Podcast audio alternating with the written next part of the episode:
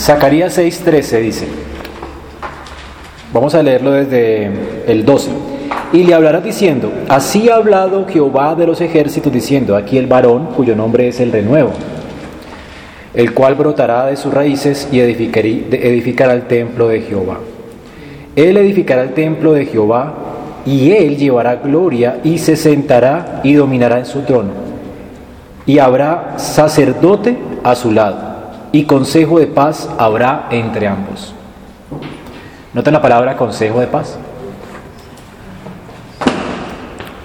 Bueno, los antiguos teólogos interpretaron aquí que hay un consejo de paz o un acuerdo de paz entre dos partes, Jehová y el hombre, quien es llamado como, en el versículo 12, el renuevo. Ok, ahora, la obligación de ese pacto, de ese renuevo, ¿cuál era? ¿Qué iba a hacer él?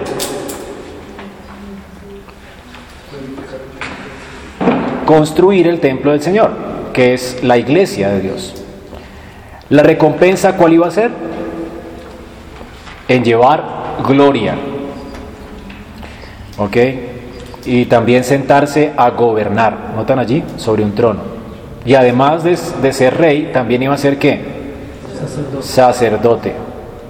Entonces noten allí que la estabilidad que surge del acuerdo mutuo de las partes se encuentra en el hecho de que todas estas cosas ocurren aquí tal como ciertamente el Señor ha establecido.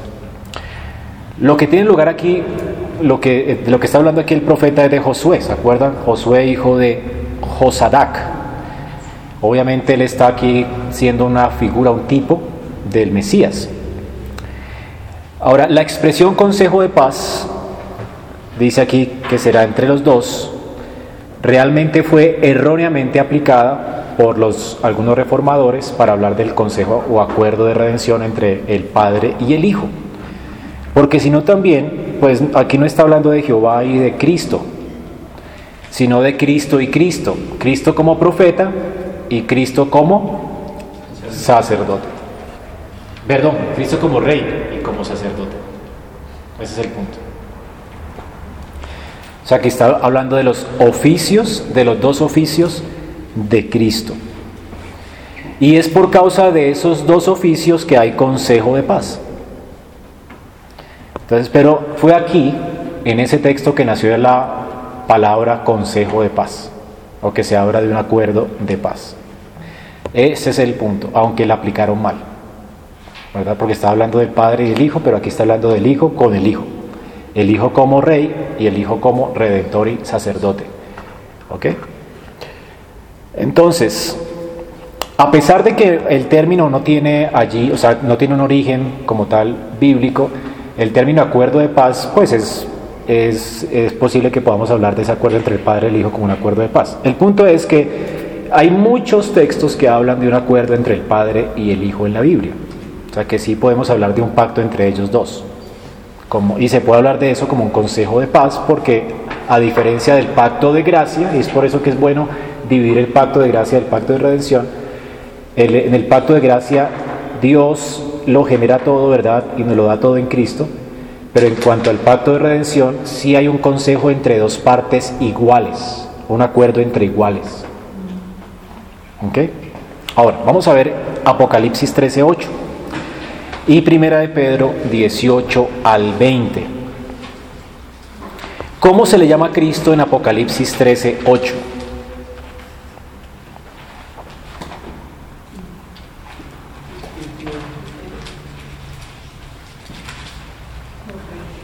el Cordero de Dios, ¿verdad? ¿Y qué pasa con ese Cordero? ¿Cuándo fue inmolado? Desde el principio. ¿A qué se refiere la inmolación allí? Al sacrificio. O sea, fue sacrificado en el siglo, no sé, primer, eh, no, en el siglo 27 después de Cristo. ¿Cuándo? en la eternidad. O sea, aquí está hablando del sacrificio de Cristo como algo que fue ofrecido en la eternidad. Y eso es importantísimo. Quiere decir que en la mente de Dios ya había sido determinada la muerte de Cristo. O sea, ya había un acuerdo. Cristo vino en virtud de un acuerdo que se había hecho en la eternidad. ¿Notan el punto? Ok. Primera de Pedro 18 al 20. 1, 18 al 20. ¿Qué dice? Dice, como bien saben, ustedes fueron rescatados de la vida absurda que heredaron de sus padres. El precio de su rescate no se pagó con cosas perecederas como oro o plata, sino con la preciosa sangre de Cristo, como un cordero sin mancha y sin defecto. Cristo, a quien Dios escogió antes de la creación del mundo, se ha manifestado en estos últimos tiempos en beneficio de ustedes. ¿Desde cuándo Cristo fue destinado? Desde antes de la fundación del mundo. Así que este pasaje habla de que Cristo fue destinado por Dios. Dios el Hijo fue señalado para hacer una obra en el tiempo. Y esto se hizo en la eternidad. Así que aquí estamos hablando ya de cosas que ocurrieron en la eternidad pasada. Un acuerdo que se hizo. Cristo vino en virtud de un acuerdo que se, ya se había hecho, ya se había establecido. Y este acuerdo era tan inamovible que Apocalipsis dice que ya Él había sido inmolado desde antes de la fundación del mundo. ¿Notan que una vez establecido no se puede romper ese acuerdo? Ok. ¿Quién destinó a Cristo para ser inmolado? Vamos a ver. Juan 6:36 y Juan 10 del 11 al 17. Vamos a responder a esas dos preguntas. ¿Quién lo destinó? ¿Quién lo señaló para que hiciera esa obra? Juan 6:36, ¿qué dice?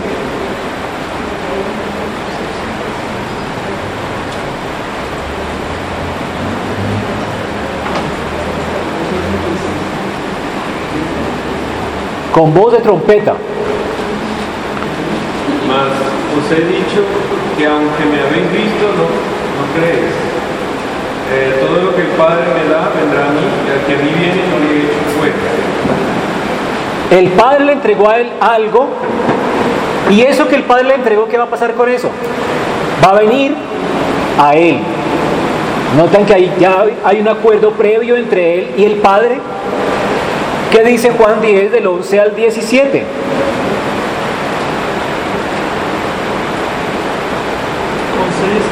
Juan 10 del 11 dice, yo soy el buen pastor. El buen pastor da su vida por las ovejas.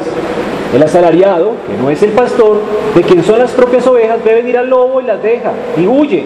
Y el lobo las arrebata y las dispersa. Así que el asalariado huye porque es asalariado. Y no le importan las ovejas. Yo soy el buen pastor y conozco mis ovejas y las mías me conocen. Yo soy el buen pastor, ¿no? Así como el Padre me conoce, yo conozco al Padre y pongo mi vida por las ovejas. Más adelante dice, por eso el Padre me ama, porque yo pongo mi vida para volverla a tomar. Nadie me la quita. Yo de mí mismo la pongo. Tengo poder para ponerla y tengo poder para quitarla. Este mandamiento que recibí, noten que está hablando en términos del pasado. Es a causa de que el Padre le entregó a él unas ovejas y se las confió, por eso es que él vino a morir por ellas. Noten que aquí las ovejas son un grupo de personas ya escogidas por Dios en la eternidad. Y el Padre se las entregó a Cristo para que las redimiera. Es por eso que no podemos decir que el pacto de gracia es hecho con la simiente nuestra. ¿Ok? El pacto de gracia tiene que ser hecho solamente con los escogidos o redimidos de Dios. Así que en ese acuerdo de redención no hay falla ni hay error. Todos aquellos que el Padre le entrega a Cristo van a ser qué? Redimidos. La sangre que Cristo va a derramar es por quién? Por esos escogidos, no por todo el mundo. Aquí tenemos ya, y voy adelantándome lo que vamos a ver en soterología, la expiación limitada. Limitada en ese aspecto, no es que sea limitada de que es un grupito, sino que es limitada en el sentido de que es solamente o particularmente por unos que el Padre le dio a él. Es el punto. ¿Lo pueden ver? Que aquí estamos hablando de un acuerdo entre el Padre y el Hijo antes de la fundación del mundo. Ahora, vamos a ver la naturaleza de ese acuerdo y el alcance de ese acuerdo. Primero, Se infiere en los textos que acabamos de ver que hay dos partes. El Padre, representando a la Trinidad, y el Hijo, representando a las ovejas o a los escogidos del Padre, al hombre. Así que hay dos partes. Vamos a ver los requisitos del Padre. El Padre con qué se compromete. Recuerda que estamos hablando de un, de un pacto entre iguales, entre dos personas de la Trinidad. ¿Qué hace el Padre? ¿A qué se compromete? ¿Cuáles son los requisitos? En primer lugar, vamos a ver el Salmo 40 del 6 al 8.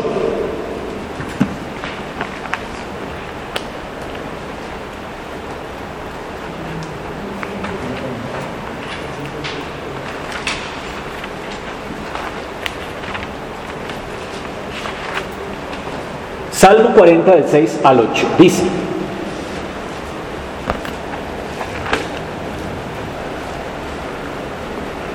sacrificio y ofrenda no te agrada. Has abierto mis oídos. Holocausto y expiación no has demandado. Entonces dije, he aquí vengo en el rollo que está escrito de mí, a hacer tu voluntad, Dios mío. Me ha agradado y tu ley está en medio de mi corazón. ¿Quién está hablando con quién aquí? ¿David con Dios? No. Más bien Dios le deja escuchar a David una conversación trinitaria. Es el punto. ¿Ok? David está aquí hablando como un profeta de Dios, el velo le ha sido descubierto y él está viendo ¿verdad? En la eternidad, esta transacción, ¿cómo está sucediendo? Entre el Padre y el Hijo. Ahora, ¿cómo sabemos que esa es la interpretación correcta? Recuerden que la Biblia interpreta la Biblia. ¿Qué dice Hebreos 10, del 5 al 7?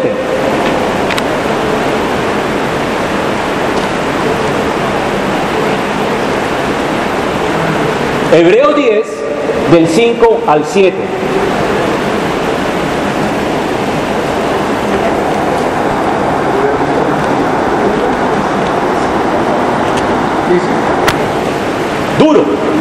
Por lo cual, entrando en el mundo dice, sacrificio de quisiste, mas me preparaste cuerpo, holocausto y expiaciones por el pecado no te agradaron.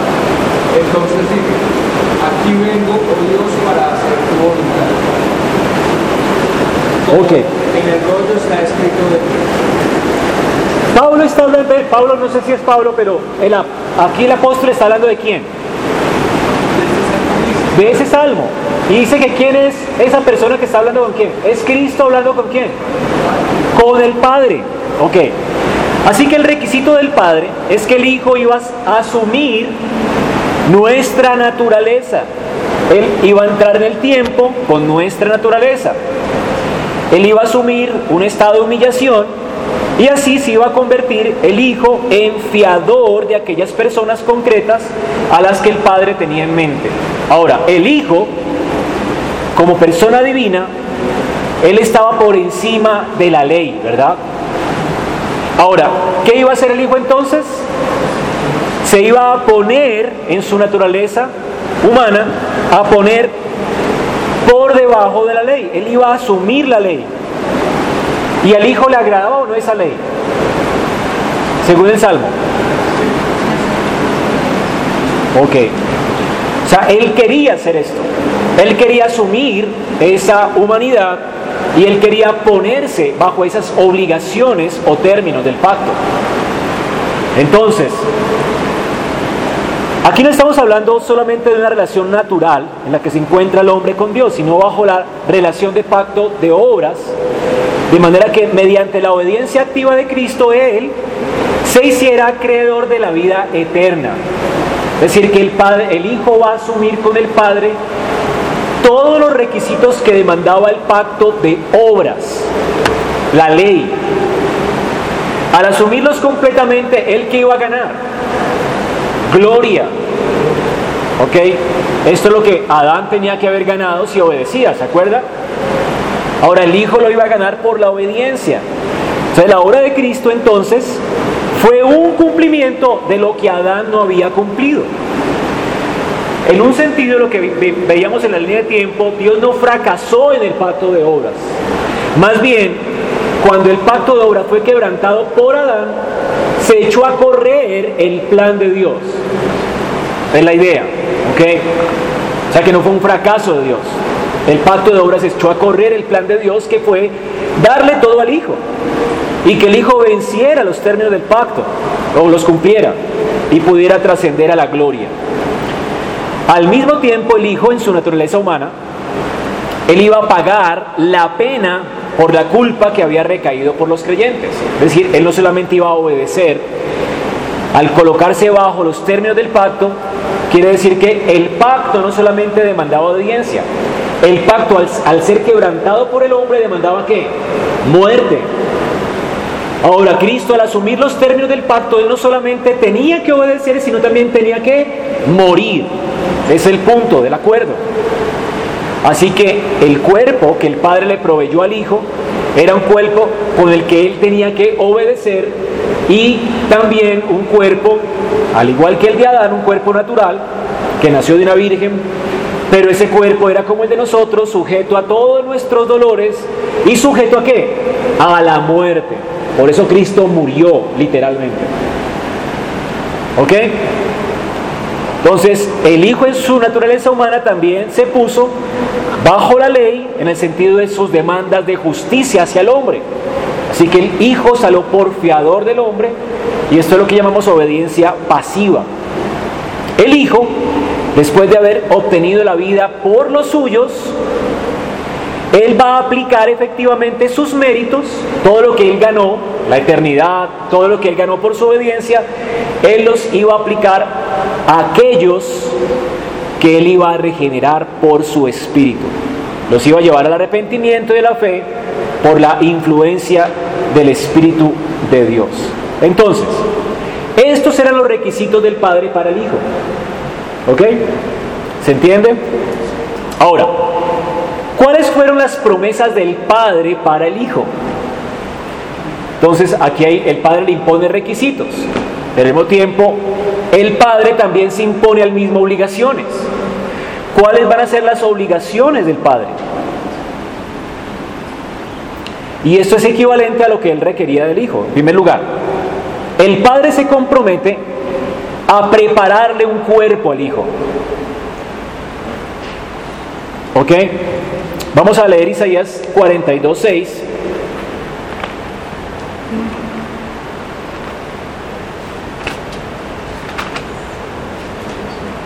Yo Jehová te he llamado en justicia y te sostendré por la mano y te guardaré y te pondré por pacto al pueblo, por luz a las naciones. Entonces también, además de que el Padre le preparó cuerpo, el Hijo nació sobrenaturalmente y le dispuso un cuerpo de la misma naturaleza de María. Él tomó toda la sustancia de María, por eso es igual, Él es igual a nosotros. Tomó todas las maldiciones de la caída aún sobre nuestros cuerpos, Él las asumió como suyas. O sea, su cuerpo no fue un cuerpo glorificado, fue un cuerpo humano como el de nosotros, sujeto a todas las condiciones de esta caída, de un cuerpo que se enfermaba y que podía morir, de hecho murió. El Hijo tomó ese cuerpo de la misma sustancia de María y el Padre fue el que lo preparó. El Padre preparó este cuerpo por medio de su Espíritu. Lo otro es que para llevar a cabo las funciones que él tenía que llevar a cabo, el Padre lo ungió con qué? Con el Espíritu. Y el Señor lo llamó en justicia y él lo va a sostener de su mano. Y más adelante en Isaías 49, 8 dice, Isaías 49,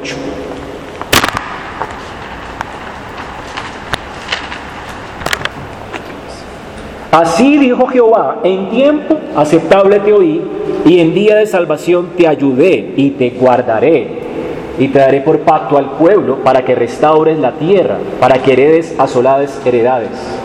El Padre que le está prometiendo al Hijo, sostenerlo.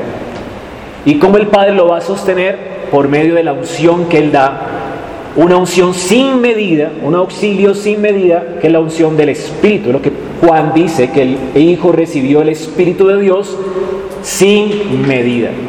¿Cuándo lo recibió? Cuando él fue bautizado, el Padre dijo, este es mi Hijo amado, quien tengo complacencia, y en esa ordenación al ministerio él fue entonces lleno del Espíritu de Dios sin medida para asumir la responsabilidad de este pacto como mediador y sacerdote. ¿Ok? Ahora, después, el Padre también, en el cumplimiento de su tarea, el Padre entonces, como leímos, promete sostenerlo y consolarlo y colocar a Satanás bajo sus pies. Habiendo entrado en las profundidades de la muerte, el Padre dice que Él no va a permanecer allí. ¿Se acuerdan del Salmo?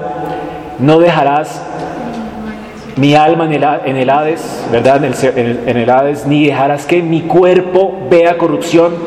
El Padre se compromete con el Hijo a no dejar su cuerpo en la tumba. Con el mismo cuerpo que Cristo murió, ese mismo cuerpo el Padre lo resucitó y lo hizo un cuerpo glorificado. Así que el cuerpo de Cristo ya es el primer cuerpo glorificado.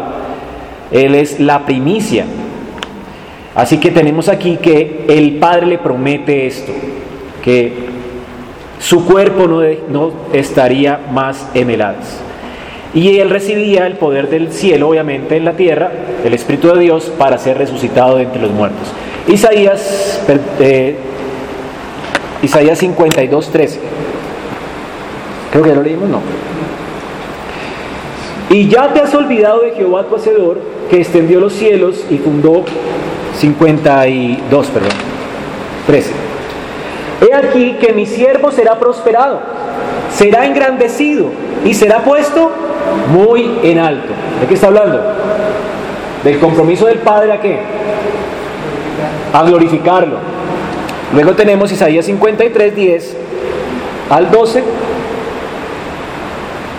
Ese sí lo leímos, ¿verdad? Y el Salmo 2.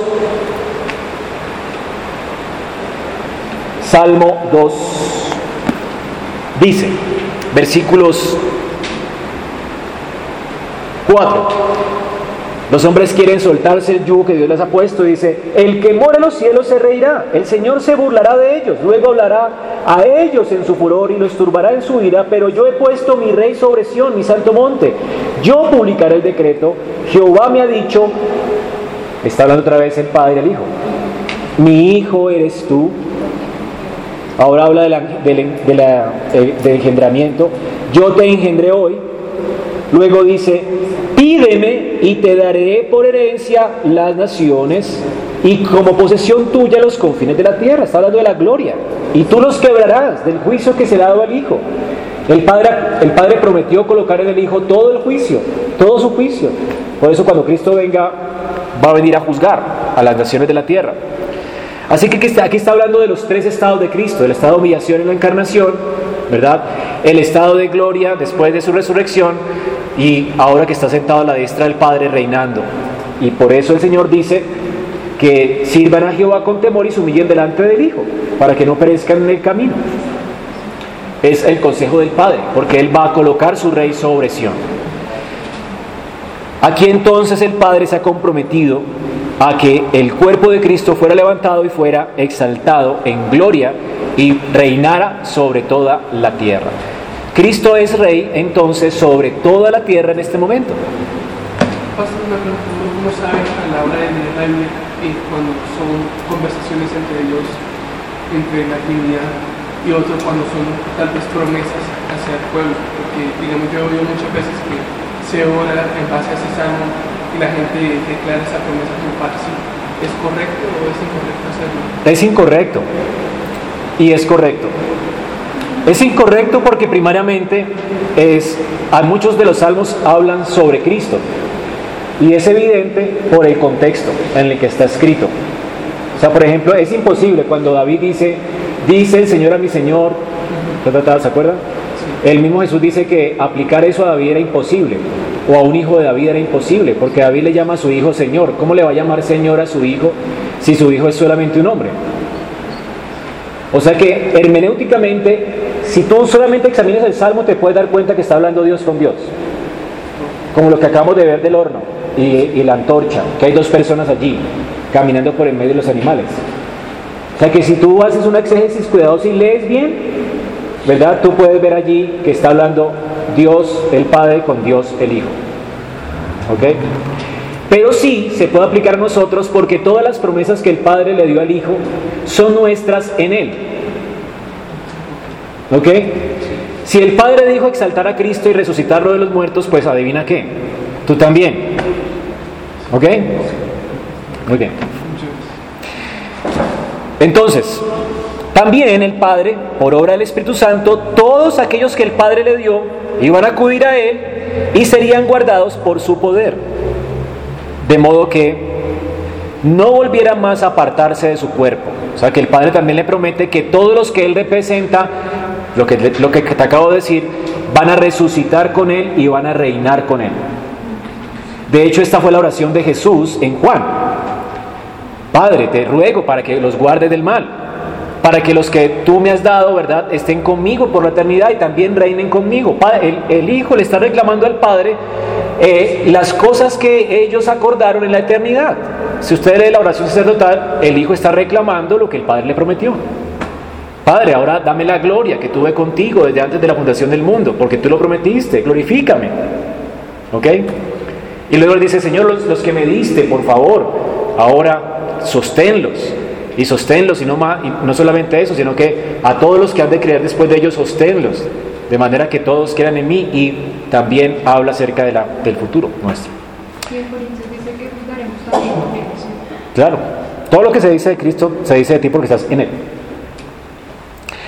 Ahora, por medio de esta maravillosa disposición en Él y por medio de Él, tendría lugar la revelación más elevada de las virtudes más gloriosas del Dios Trino. Ahora, ¿cómo se llama entonces a Cristo en ese consejo de redención? Ya vimos el Padre el Hijo cómo se comprometen en pacto, ¿listo? Ahora veamos cómo se le llama al Hijo en ese consejo eterno de redención. Hebreos 7, 22. Hebreos 7, 22.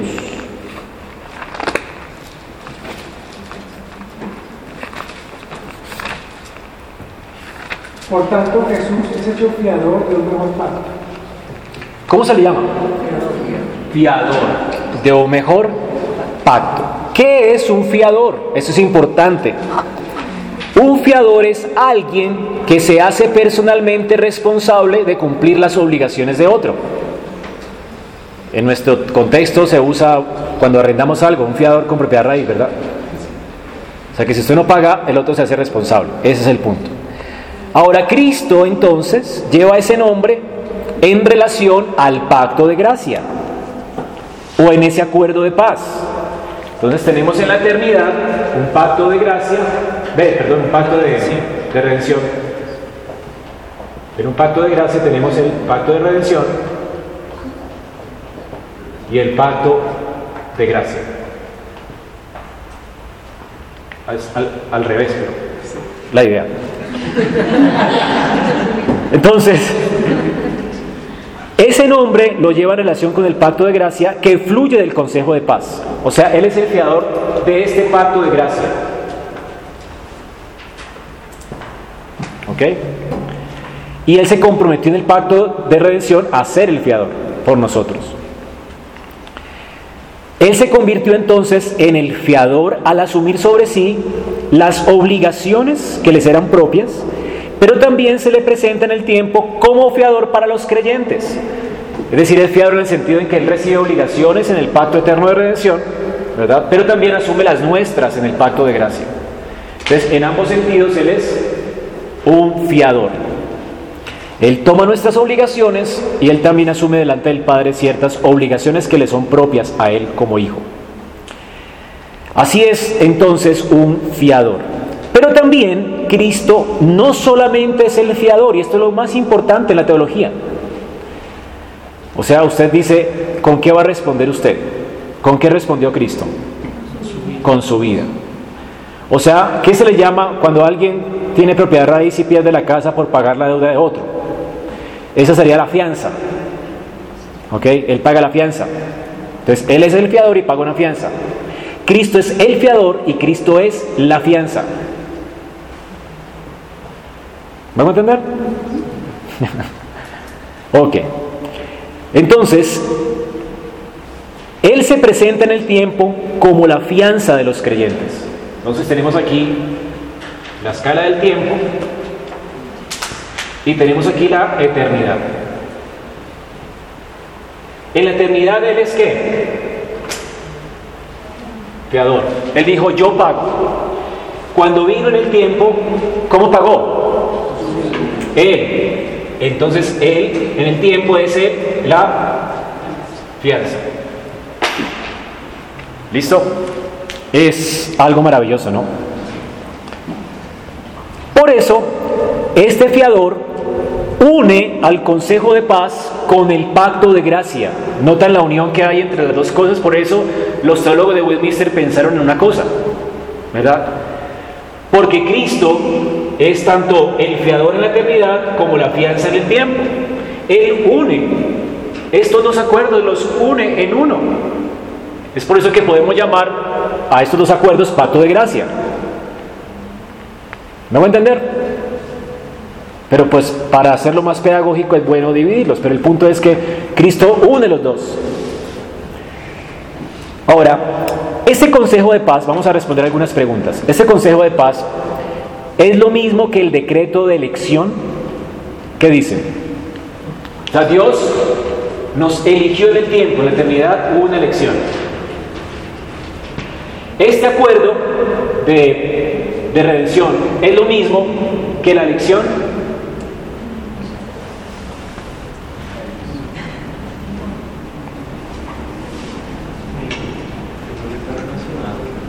¿A quién hace referencia la elección? No a Cristo. O sea, la elección tiene que ver con las personas a las cuales son destinadas la gracia de Dios. ¿Notan? Entonces no puede ser lo mismo. Es el punto. O sea, la elección no es lo mismo que el pacto de redención. Tenemos que distinguirlos. Porque la elección hace referencia a las personas que reciben la gracia o las que atesoran esta gracia que es en Cristo. El Consejo de Paz, por su parte, lo que tiene en mente es el medio y el mediador a través del cual esa gracia y esa gloria que los elegidos van a recibir se va a llevar a cabo. Entonces, ¿qué pasa en la elección? Cristo en la elección sin duda estaba en mente. Cuando Dios eligió, ¿nos eligió en quién? Ok, entonces en la elección Cristo estaba en mente por eso se dice que los creyentes fueron elegidos en Cristo antes de la fundación del mundo. Pero en ese acuerdo de paz, Cristo es tratado como fiador. Es decir, que la elección es antes que el consejo de paz. ¿Me hago entender? O sea, para poder redimir a alguien tuvo que haber antes una elección. Porque en el consejo de redención de qué se habla? De salvar a personas que previamente habían sido elegidas. Entonces la elección y el acuerdo de paz tienen que ser separados y tenemos que entenderlos como uno primero que el otro. Primero se elige y después se hace el pacto. ¿Ok? Es la idea. Entonces la elección precede al acuerdo de paz. En cuanto al orden, ojo con esto, en cuanto al orden, no en el tiempo, porque Dios no tiene tiempo. O sea, no podemos pensar que Dios tiene, eh, piensa primero una cosa, después piensa otra, Él no tiene progresión en su mente. Eso es un misterio. Pero en cuanto al orden, por eso hablamos después, hablaremos del orden salutis, el orden de la salvación, sí hay un, orden, hay un cierto orden lógico, ¿ok? En cuanto a su aplicación en el tiempo. Y en cuanto al orden lógico, primero tuvo que haber sido el consejo, perdón, eh, la elección y luego el consejo de redención. Esto va a salir en su examen. Entonces, esa debe ser la secuencia.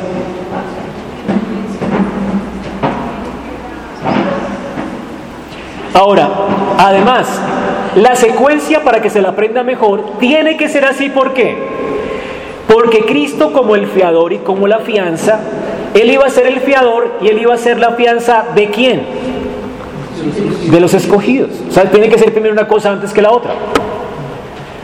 Si la elección no hubiera sido antes, entonces la elección no hubiera sido particular, sino universal. ¿Me hago?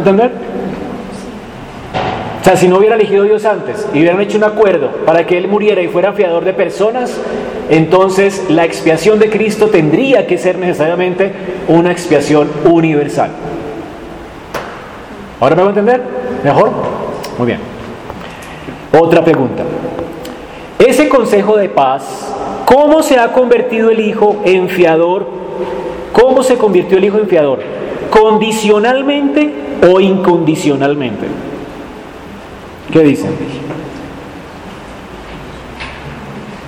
seguramente es incondicionalmente, ¿verdad? Ahora, la ley romana tiene dos palabras para hablar de fianza y esto nos va a ayudar muchísimo en nuestra teología. Una palabra es fide jusor, fide jusor. Y la otra es expromiso.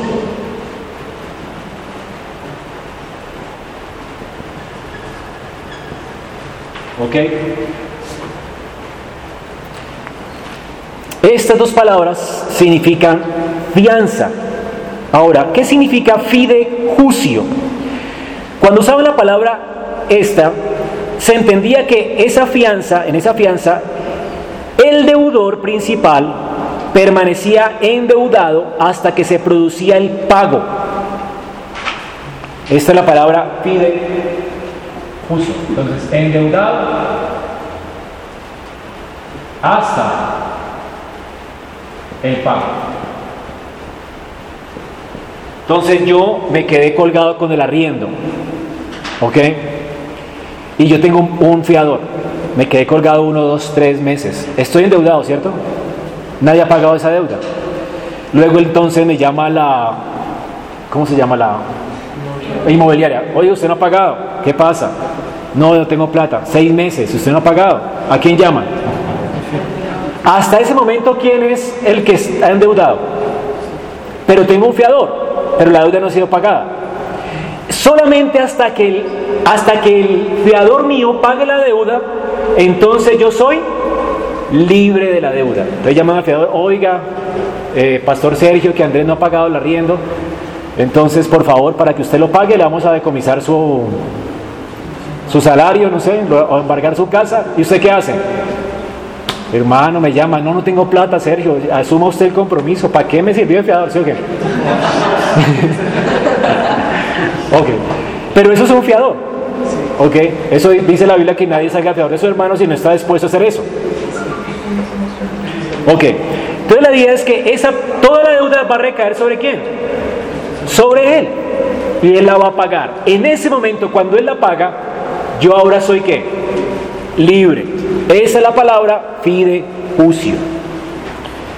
Entonces, alguien pagó por otro y en consecuencia la, la deuda recae provisionalmente en el deudor.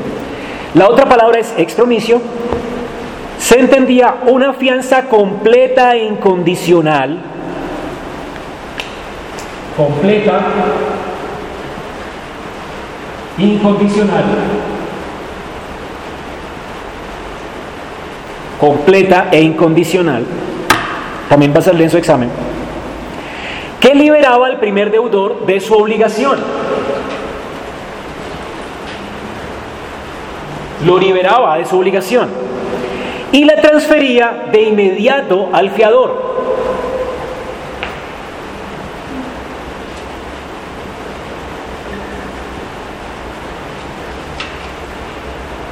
Entonces, el deudor, ¿cuándo era libre?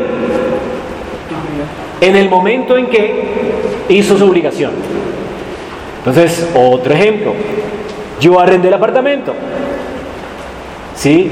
Pero lo arrendé en calidad de deudor. Pero él me salió de fiador. Pastor Sergio, no, pastor, yo soy su fiador. Y va y paga por adelantado 10 años de, de arriendo. ¿Debo algo yo? ¿Quién pagó todo? Ahí aplica la palabra. Yo fui liberado de la deuda en el mismo momento en que firmé el pacto.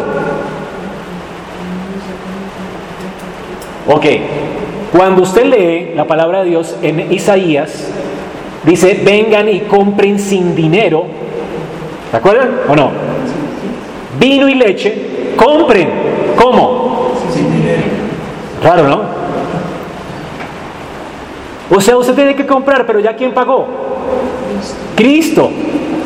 Entonces, ¿qué palabra más adecuada para la palabra fiador? Ok.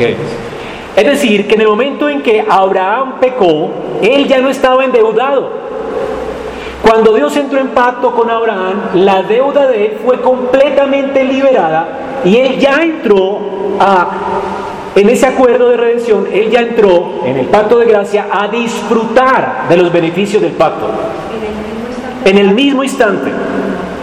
Porque Cristo ya pagó por eso el Apocalipsis dice que Él es la sangre del pacto eterno. Dice que Él fue ofrecido desde antes de la fundación del mundo. ¿Vamos a entender? Ahora, eso es importante porque algunos de nuestros hermanos, hay, hay, un, hay un libro que se llama El Pacto de Gracia explicado, no sé, por un bautista, se llama New Dice él que los del Antiguo Testamento no estaban libres sino hasta que Cristo murió. O sea que ellos, ¿qué lo usan? Ok. O sea que no fue sino hasta que Cristo fue a la cruz y pagó. Los del Antiguo Testamento estaban endeudados hasta acá. ¿Verdad? Y ellos usan algunos textos bíblicos para esto, como Romanos 3:25, ¿Qué dice,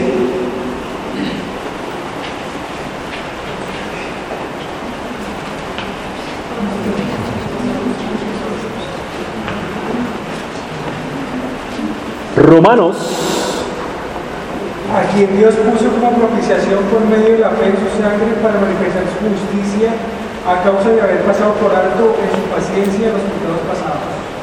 Entonces, a causa de eso ellos dicen que en el pasado los pecados pasados fueron perdonados en el momento en que Cristo murió. O sea que antes fueron pasados por alto y la deuda se estaba acumulando. Y que la deuda fue pagada en la cruz. ¿Ok? Entonces ese es el argumento mayor de ellos para hablar de fide justo, como Cristo, como la fianza. Es el punto, ¿ok? Pero con todo lo que hemos leído ahora, desde Apocalipsis y el acuerdo eterno de redención, pues obviamente no es apropiado y este texto tendría que ser explicado diferente. ¿Ok? Pasar por alto no quiere decir que estuvieran endeudados, sino que había, había como un sinsabor en cuanto a la justicia de Dios en el Antiguo Testamento. ¿Cómo es posible que ya Abraham sea llamado amigo de Dios si él es un pecador? Ese es el punto de Pablo aquí. ¿Cómo es posible? Él no era un deudor. Un deudor no se puede llamar amigo de Dios, ni puede Moisés hablar cara a cara con Dios si es un deudor. ¿Me voy a entender? Todavía está endeudado. El punto es, de Pablo aquí no es justo Pablo entiende esto, ¿verdad? Expromisio, es decir, Cristo ya había pagado por Abraham, ¿ya? Ya había, Abraham estaba disfrutando de las bendiciones del pacto. Él ya estaba en, el pacto de gracia con Dios. El punto no es ese, el punto es que había un sinsabor en cuanto a por qué Dios se llamó amigo de ellos. Ese es el punto. ¿Por qué Dios pasó por alto el pecado? Y ahora salió a la luz el por qué. Porque ya Dios, ya Cristo había salido por fiador de él, ya Cristo había pagado. ¿Por qué David fue liberado inmediatamente de su culpa y limpio de su pecado? Porque ya había alguien pagado por él. ¿Me a entender? ¿Y cuándo se reveló eso? Cuando Cristo fue a la cruz. Se manifestó la justicia de Dios. Pero el que se haya manifestado la justicia de Dios no quiere decir que los del Antiguo Testamento estuvieran ya endeudados. Ellos ya eran libres. ¿Ok? ¿Es, ¿Lo entienden, hermanos? Entonces, los creyentes del Antiguo Testamento recibieron, hermanos, justificación plena.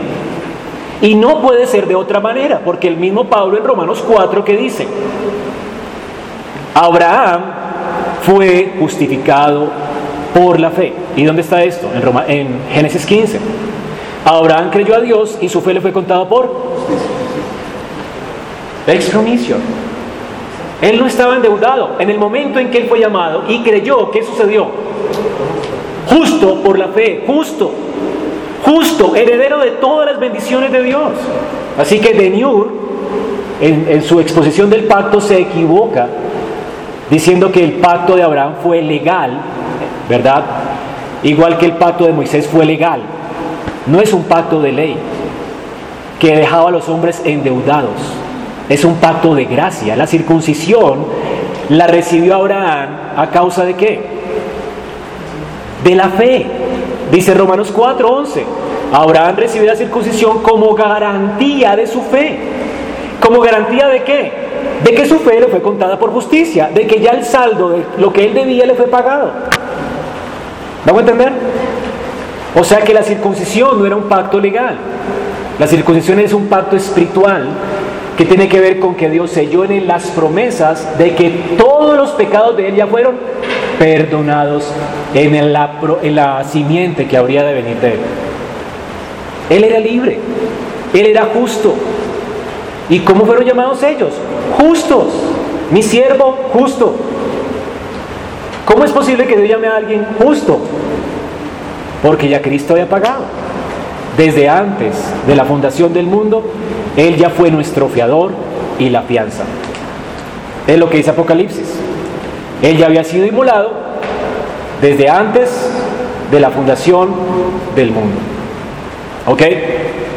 O sea que, hermanos, esto es importante porque ya Cristo se había entregado. ¿Verdad? Esto era imposible, ya, ya Él había pagado por todo. Por eso Isaías puede decir, compren sin dinero. ¿Para qué? Para vuestra alegría, vino y leche para vuestro sustento. ¿Por qué es que podemos alegrar? ¿Por qué se podía alegrar Isaías? ¿Por qué se podía alegrar el pueblo del Antiguo Testamento? Porque ya estaba cancelado todo. Ellos podían comprar porque alguien salió por fiador de ellos. Eso está en Isaías 53, ¿55? Isaías 55. Leamos lo que es hermoso.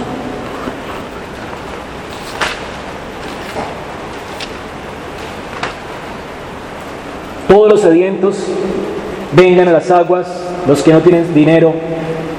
Sedientos, ¿de qué habla eh, Mateo de la sed?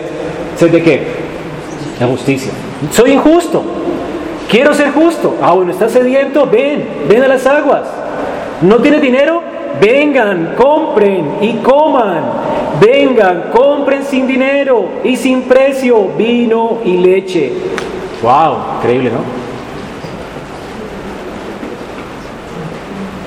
Y después dice, ¿por qué gastáis lo que, en lo que no es pan o en lo que no sacia? Oídme atentamente y comed el bien. Y se deleitará vuestra arma con grosura. Inclinad vuestro oído y venid a mí, oíd, y vivirá vuestra alma. Haré con vosotros pacto eterno. Las misericordias que fueron firmes a David.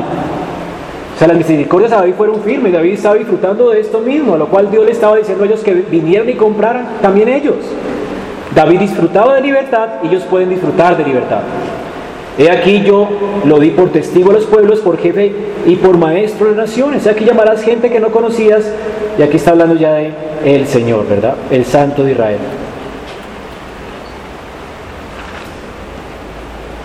Ok.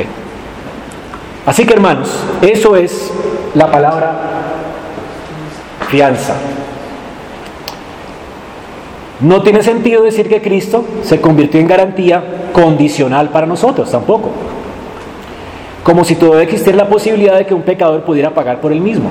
Si en el Antiguo Testamento Cristo hubiera simplemente pagado en la cruz por todas las deudas de ellos, quiere decir que ellos podían pagarlas en cualquier momento, ¿no? El punto es que eso no tiene sentido. O ellos eran libres o no eran libres. O tenían obligación o ya no tenían obligación. Y si, tenían obligación y estaban acumulando de la deuda, ¿verdad? Y Cristo pagó retroactivamente la deuda de ellos, quiere decir que podría existir un tiempo en el que ellos pudieran pagar por sí mismos. Y esto era imposible después del pacto de obras. Y tampoco pudieran haber sido llamados amigos de Dios, ni haber disfrutado de las bendiciones del pacto. ¿Ok? Por eso, cuando Pablo habla de los del Antiguo Testamento, dice que ellos tuvieron los mismos beneficios nuestros. En Corintios dice que ellos bebieron de la misma roca espiritual que es Cristo. ¿Ok? Y literalmente, quien los alimentó a ellos fue Cristo. Si usted lee la palabra de Dios en el, en el tiempo del Éxodo, cuando ellos salieron de la tierra prometida y Dios les provee agua, ¿quién está encima de la roca? ¿Lo recuerdan o no? ¿Ah? En la peña de Oreb cuando la Sí. ¿Solamente había una roca vacía, sola? El ángel de Jehová estaba encima de esa roca.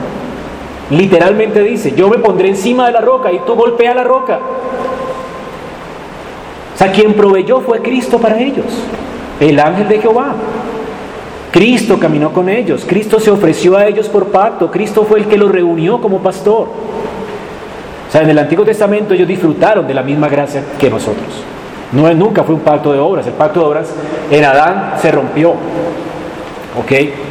Que hay elementos del pacto de obras para recordarles a ellos que es imposible vivir en ese acuerdo y para que vuelvan sus ojos a Cristo es una cosa, ¿verdad? Pero no podemos decir que el antiguo pacto fue un pacto de obras, fue una administración del pacto de gracia. O sea, podríamos decir que el paso de Cristo en la tierra fue solamente evidencia de lo que había ya sucedido en la eternidad. Es exacto, eso es lo que Pablo dice en Romanos. Se manifestó lo que ya era.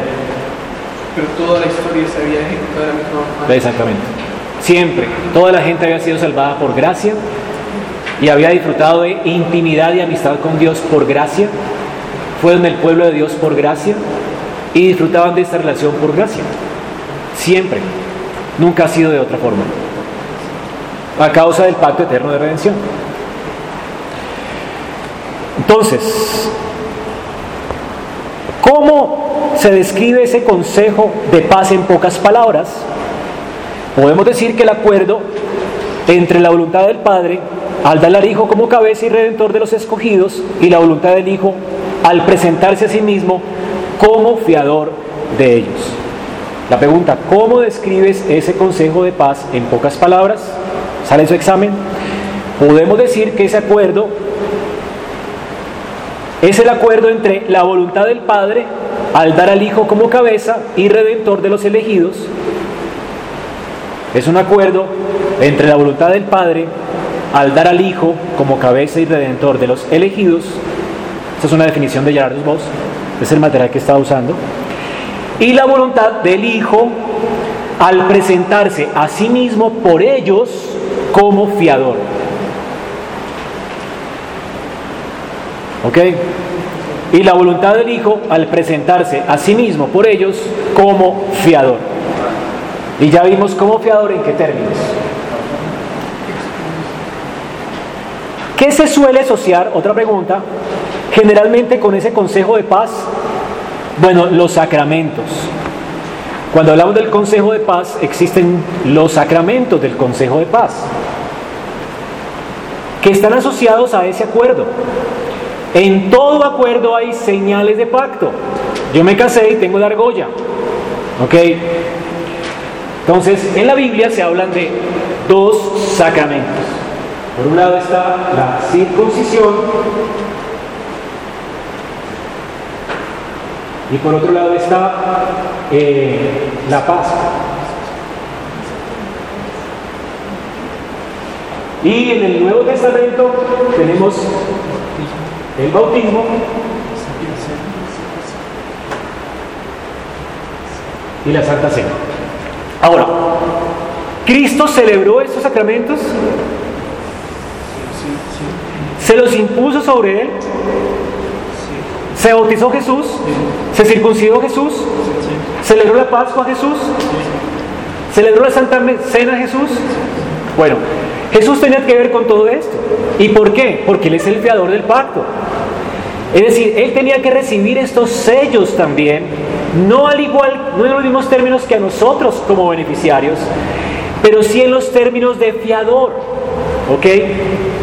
Entonces, ¿qué señalaba para Cristo? La circuncisión de Cristo, ¿qué le señalaba a Él? ¿Qué le recordaba a Él? No que Él iba a ser limpio de sus pecados, que es lo que la circuncisión señalaba, recuerdan, circunciden su corazón, ¿qué quiere decir esto? Cambio, regeneración de los, por causa de, la contaminación del pecado. Es decir, para Cristo la circuncisión no señalaba quitar la contaminación del corazón o quitar el pecado porque él no era pecador. ¿Me hago entender? ¿Qué señalaba para él la circuncisión? Que él era el fiador para que fuera posible para nosotros la limpieza. Es decir, la circuncisión era un corte de carne donde se quitaba carne, ¿verdad? Para dejar el prepucio descubierto. Y esto implicaba el aquí quitar el pecado mediante el derramamiento de sangre. El que no cumpliera con esta señal era cortado del pacto, cortado del pueblo. Quiere decir que la simiente merecía ser cortada, pero también prometida que alguien, iba, alguien de la simiente de Abraham iba a ser cortado de los hombres para que el pueblo de, Israel pudiera disfrutar de Dios y de su pacto. Entonces cuando Cristo recibió la circuncisión, ¿qué le estaba indicando? Que Él es la simiente de Abraham que iba a ser cortado de los hombres. ¿Qué es lo que dice Isaías? 49. Que Él fue cortado de los hombres. Es decir, la circuncisión le señalaba a Él como la simiente de Abraham, por la cual Abraham iba a poder ser limpiado del pecado. Es porque Él fue cortado de los hombres. ¿Vamos a entender? Porque Él asumió nuestra responsabilidad, la culpa de nuestros pecados. Tú eres culpable, tú merecías ser cortada de los hombres. ¿Sí? Siendo hija de Abraham, el prepucio de Abraham significaba y señalaba que tú tenías que ser cortada de los hombres, pero mediante el derramamiento de la sangre de alguien de la simiente de él, tú no tenías que morir ni ser cortada. O sea, tú ibas a ser preservada en pacto con Dios. Y Cristo fue cortado para que tú pudieras estar en pacto con Dios. Entonces la circuncisión para Abraham era esperanzadora. La circuncisión para Cristo ¿qué era? Amenazante. ¿Sí me hago entender? La Pascua para nosotros implicaba, para el pueblo del Antiguo Testamento implicaba que ellos no tenían que morir porque un cordero murió el día de la Pascua. Los primogénitos señalaban la descendencia de, Abraham. Ellos no tenían que morir, ¿por? Porque un cordero murió por ellos. O sea que para ellos la Pascua era qué? Esperanza. Ellos podían entrar en comunión con Dios en la tierra prometida a causa de que alguien moriría por ellos. Para Cristo, cuando celebró la Pascua, ¿qué era para Él? ¿Qué se acordó Él cuando celebraba la Pascua? Su Pascua. Dice que Moisés y Elías hablaron con él en la transfiguración sobre su éxodo, sobre su Pascua. ¿Y cuál iba a ser su Pascua? La cruz. Para Cristo no era esperanzador la celebración de la Pascua. A Cristo le recordó la Pascua su muerte. Él era ese cordero que anticipaba, más bien él era la realidad que anticipaba el cordero de la Pascua. Así que cuando Cristo celebra la Pascua, Él se está acordando de que Él es el Cordero de Dios que quita el pecado del mundo. Es porque Él fue muerto y que su sangre fue derramada que usted y yo podemos disfrutar de la tierra prometida que vendrá. Amén. ¿Qué significa el bautismo para, para nosotros? Luego Cristo es nuestra Pascua y Cristo es nuestra circuncisión. ¿Saben dónde está esto, verdad? En Efesios 2, creo. Sí. Que Cristo es nuestra circuncisión. Colosenses, perdón, Colosenses 2. Colosenses 2 habla de cómo Colosenses 2:14, alguien que lo pueda leer.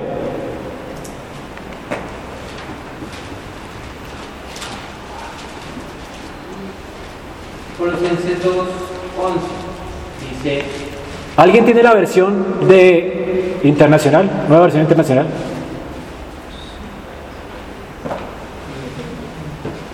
Pero lea ahí, hermano, por favor. Colosenses 2.11 dice, en él también fuiste circuncidado. ¿En quién?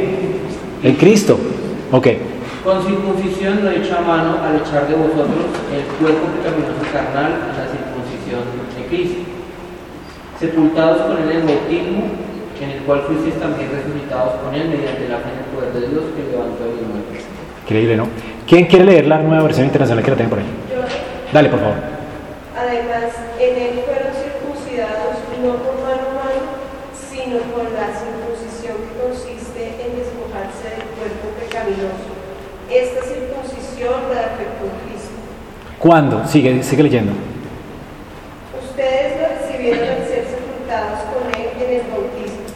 En él también fueron resucitados mediante la fe en el poder de Dios, quien los resucitó de entre los muertos. Ok, entonces, para Cristo, ¿qué significó el su bautismo? El hecho de que Él se identificó con nosotros. Él iba a ser muerto por nosotros.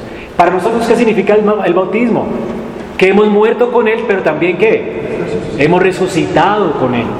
En un sentido, para nosotros el bautismo es esperanzador. Para Cristo el bautismo fue fuego. ¿Ok? Él recibió la ira de Dios para que nosotros no la recibiéramos, sino que en Él pudiéramos también con Él levantarnos de entre los muertos. Cuando Cristo efectúa esta, esta, este- esta obra, la circuncisión fue efectuada cuando nos bautizamos. O que el bautismo nuestro señala lo mismo que señalaba la circuncisión del Antiguo Testamento. Son dos señales iguales, ¿ok? Es decir, está apuntando que para Cristo era, significaba una cosa, pero para nosotros lo que significa entonces es limpieza del corazón.